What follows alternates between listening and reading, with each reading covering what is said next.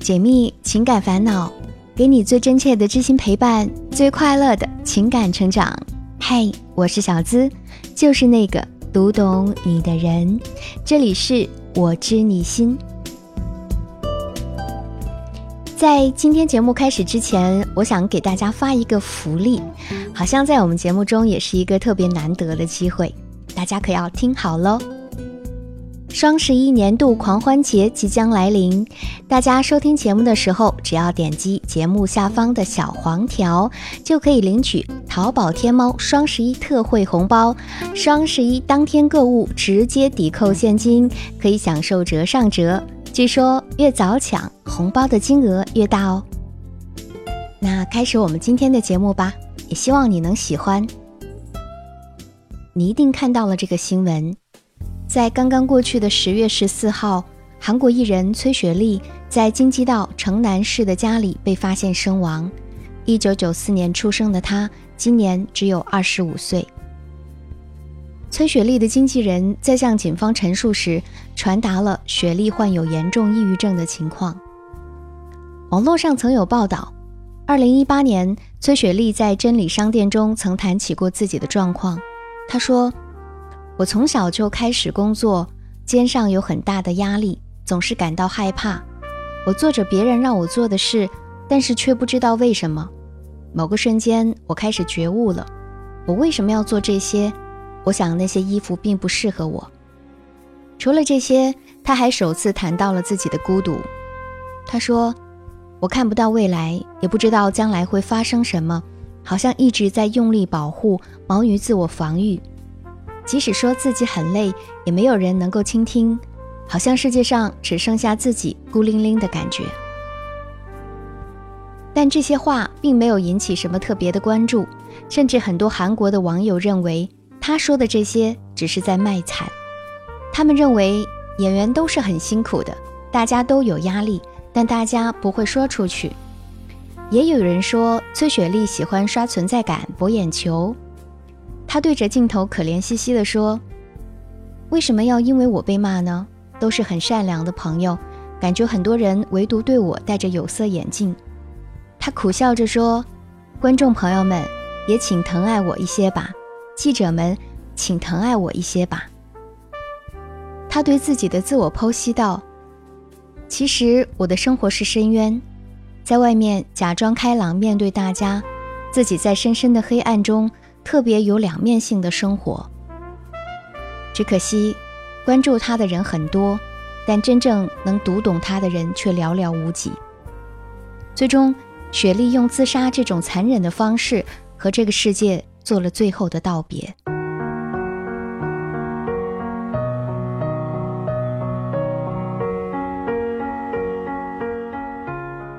听别人的故事，收获自己的感悟。这里是。我知你心，喜欢我的小伙伴也记得点击节目下方的订阅按钮，订阅我的专辑，这样就不会迷路，很快就能找到我的声音了。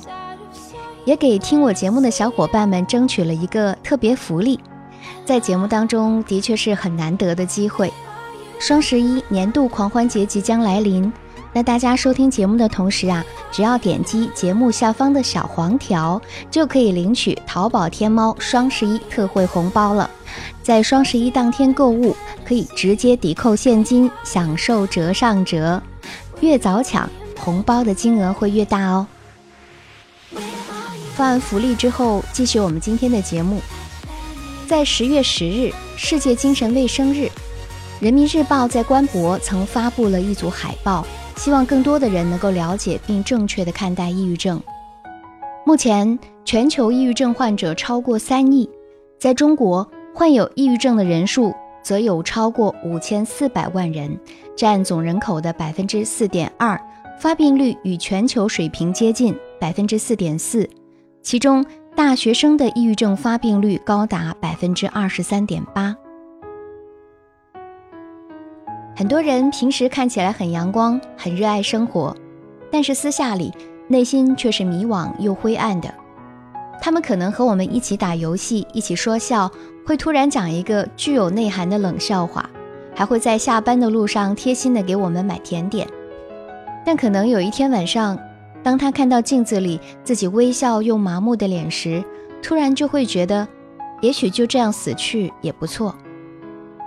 有时候我们会觉得自己只是情绪不好、压力过大，却不知道，也许抑郁症已经悄然潜伏。那么，我们该如何识别抑郁，或者说如何判断自己到底是情绪问题还是抑郁前兆呢？根据参考美国精神医学学会出版的《精神障碍诊断与统计手册》第五版说明，如果你出现了以下的症状，比如：第一，几乎每天和每天大部分时间都心境抑郁，既可以是主观上，例如感到悲伤、空虚、无望，也可以是客观上，例如表现为流泪。第二。几乎每天和每天的大部分时间，对于所有或者几乎所有活动的兴趣或愉悦感都明显减少，既可以是主观陈述，也可以是观察所见。第三，在未节食的情况下，体重明显减轻或体重增加，例如一个月内体重变化超过原体重的百分之五。第四，几乎每天都失眠或者睡眠过多。第五。几乎每天都精神运动性激越或迟滞，由他人看得出来，而不仅仅是主观体验到的坐立不安或变得迟钝。第六，几乎每天都疲劳或精力不足。第七，几乎每天都感到自己毫无价值或过分的、不适当的感到内疚，可以达到妄想的程度，并不仅仅是因为患病而自责或内疚。第八。几乎每天都存在思考能力减退，或注意力不能集中，或犹豫不决，既可以是主观的陈述，也可以是他人的观察。第九，反复出现想死的想法，而不仅仅是恐惧死亡，反复出现没有具体计划的自杀意念，或某种自杀企图，或有某种实施自杀的特定计划。这九项中出现五项或以上，而且持续两周以上。你就可能处在患抑郁症的高风险之中了。有很多人不明白，为什么抑郁症病人都会想要自杀，那是因为他们觉得有时候活着比死更可怕。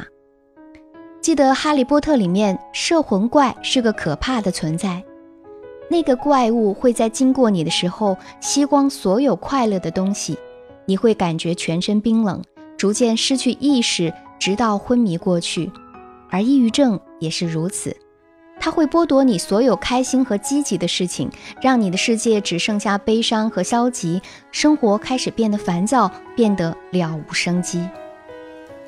但是如果不幸被抑郁症这个摄魂怪附体，就真的不能自救了吗？不，即使抑郁症不能彻底被治愈，我们还是要试着去拥抱自己的。小资希望。当你感觉无助的时候，可以试试这样做：第一，尝试带着正念去生活，用每一个小美好来治愈黑暗的瞬间。悲伤逆流成河，肯定不是一朝一夕形成的。我们可以在平时培养自己生出一双发现美好的眼睛。这个世界有阳光，就会有阴影。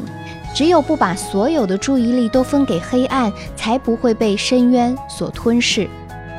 我们就可以试试这几种小方法来和黑暗较量。比如，第一，运动快走慢跑法，转移注意力，增强体质。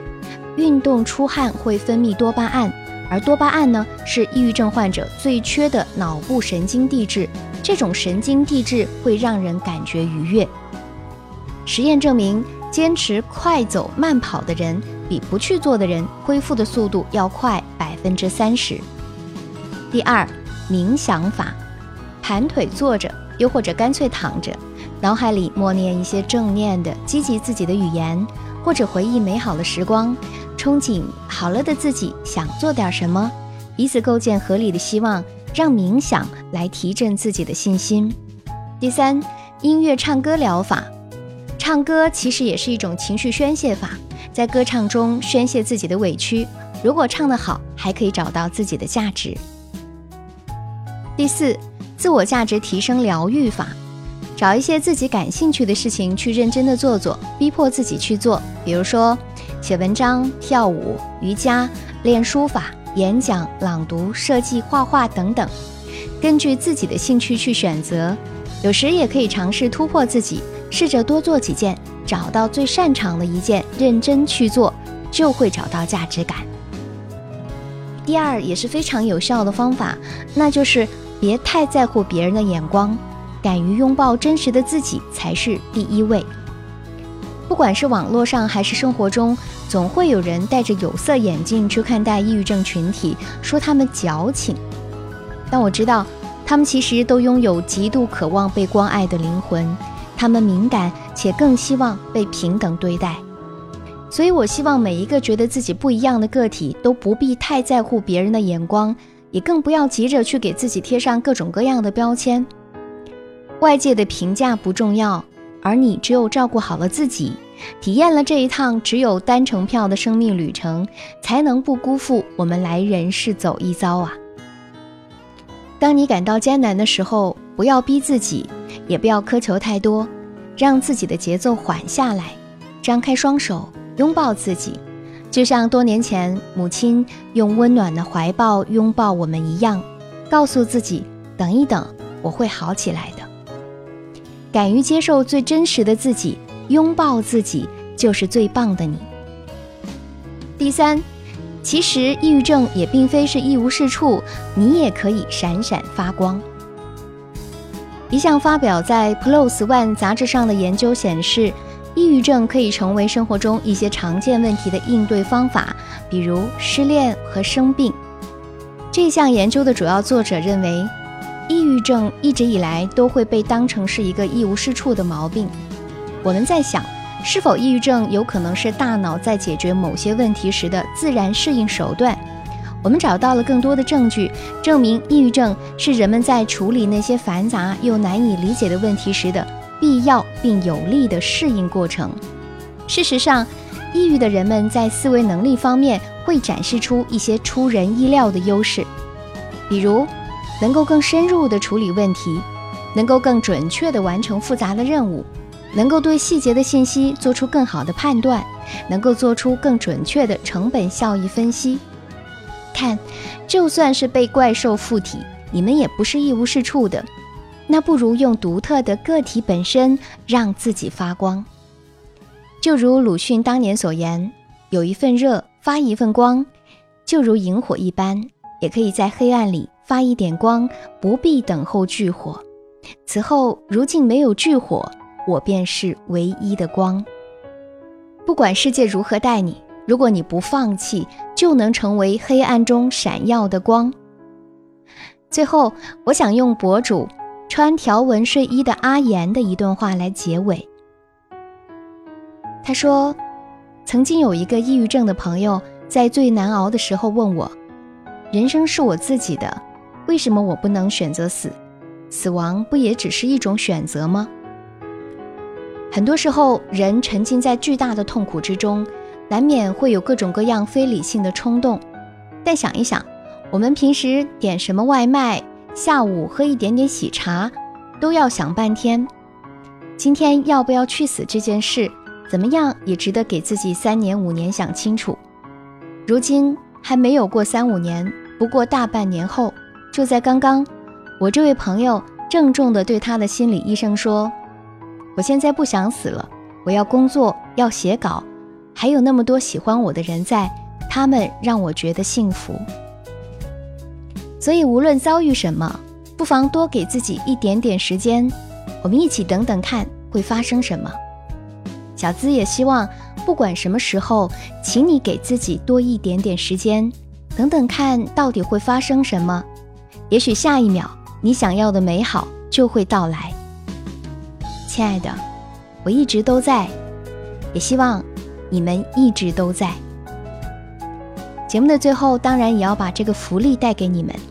双十一年度狂欢节即将来临，我们收听节目的时候只要顺手点击节目下方的小黄条就可以领取淘宝天猫双十一特惠红包。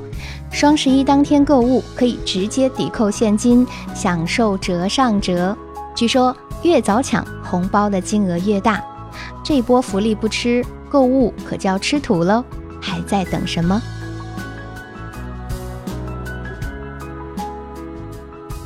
好了本期节目希望带给你收获和成长。喜欢这期节目，也欢迎把我们的节目分享给你的小伙伴。如果你也有情感困惑，只要把你的故事发送至我的邮箱，就有机会成为故事的主角，让小资亲自为你解密支招。只要把你的情感倾诉故事直接发送至幺七二八五二八四四 @QQ 点 com，和我近距离互动。你可以在新浪微博直接搜索“小资我知你心”，是姿态万千的“资”哦。解密情感烦恼，给你最真切的知心陪伴，最快乐的情感成长。我是小资，就是那个读懂你的人。下期节目我们再会吧，我在这里。等你哦。